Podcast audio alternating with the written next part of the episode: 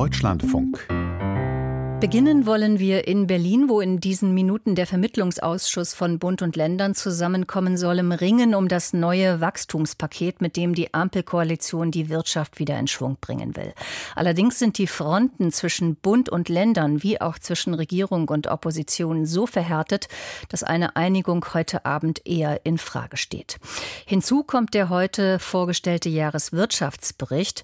Für den zuständigen Minister Habeck war dieser kein Anlass zur Freude, wie Volker Findhammer berichtet. Die zentrale Aussage des Jahreswirtschaftsberichts war schon kein Geheimnis mehr. Die Wirtschaft wächst in diesem Jahr nur um magere 0,2 Prozent, nachdem das Bundeswirtschaftsministerium im vergangenen Herbst noch von einem Plus von 1,3 Prozent ausging. Die Gründe dafür sind vielfältig, aber auch nur zum Teil hausgemacht, erklärte Bundeswirtschaftsminister Robert Habeck. Der Welthandel entwickelt sich historisch niedrig. Das ist einer der Hauptgründe, warum wir auch gegenüber der Herbstprognose so deutliche Abstriche machen müssen. Dazu kommt, dass die Inflation die Binnennachfrage deutlich gedämpft hat. Dennoch bleibt Robert Habeck verhalten optimistisch. Zum einen, weil der Preiseinstieg im Jahresverlauf auf 2,8 Prozent zurückgehen dürfte und die Energiekosten sich inzwischen annähernd wieder auf dem Niveau vor dem Ausbruch des Krieges in der Ukraine eingependelt haben.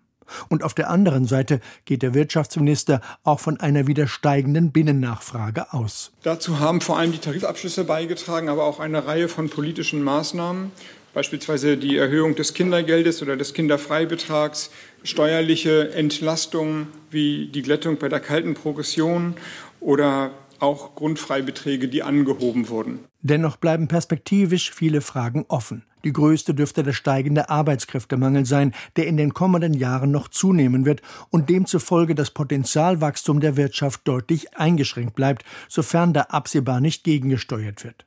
Das war die Stelle, wo der Wirtschaftsminister sogleich vom nötigen Reformbooster sprach dass Entscheidungen schneller getroffen werden. Das liegt an uns und in unseren Händen und wir sind ja dabei, das zu tun. Und im Bundestag hatte nahezu zeitgleich Finanzminister Christian Lindner erklärt, nun steht die nächste große Aufgabe vor uns, eine Wirtschaftswende, damit auch die Wachstumsdynamik unseres Landes wieder größer wird.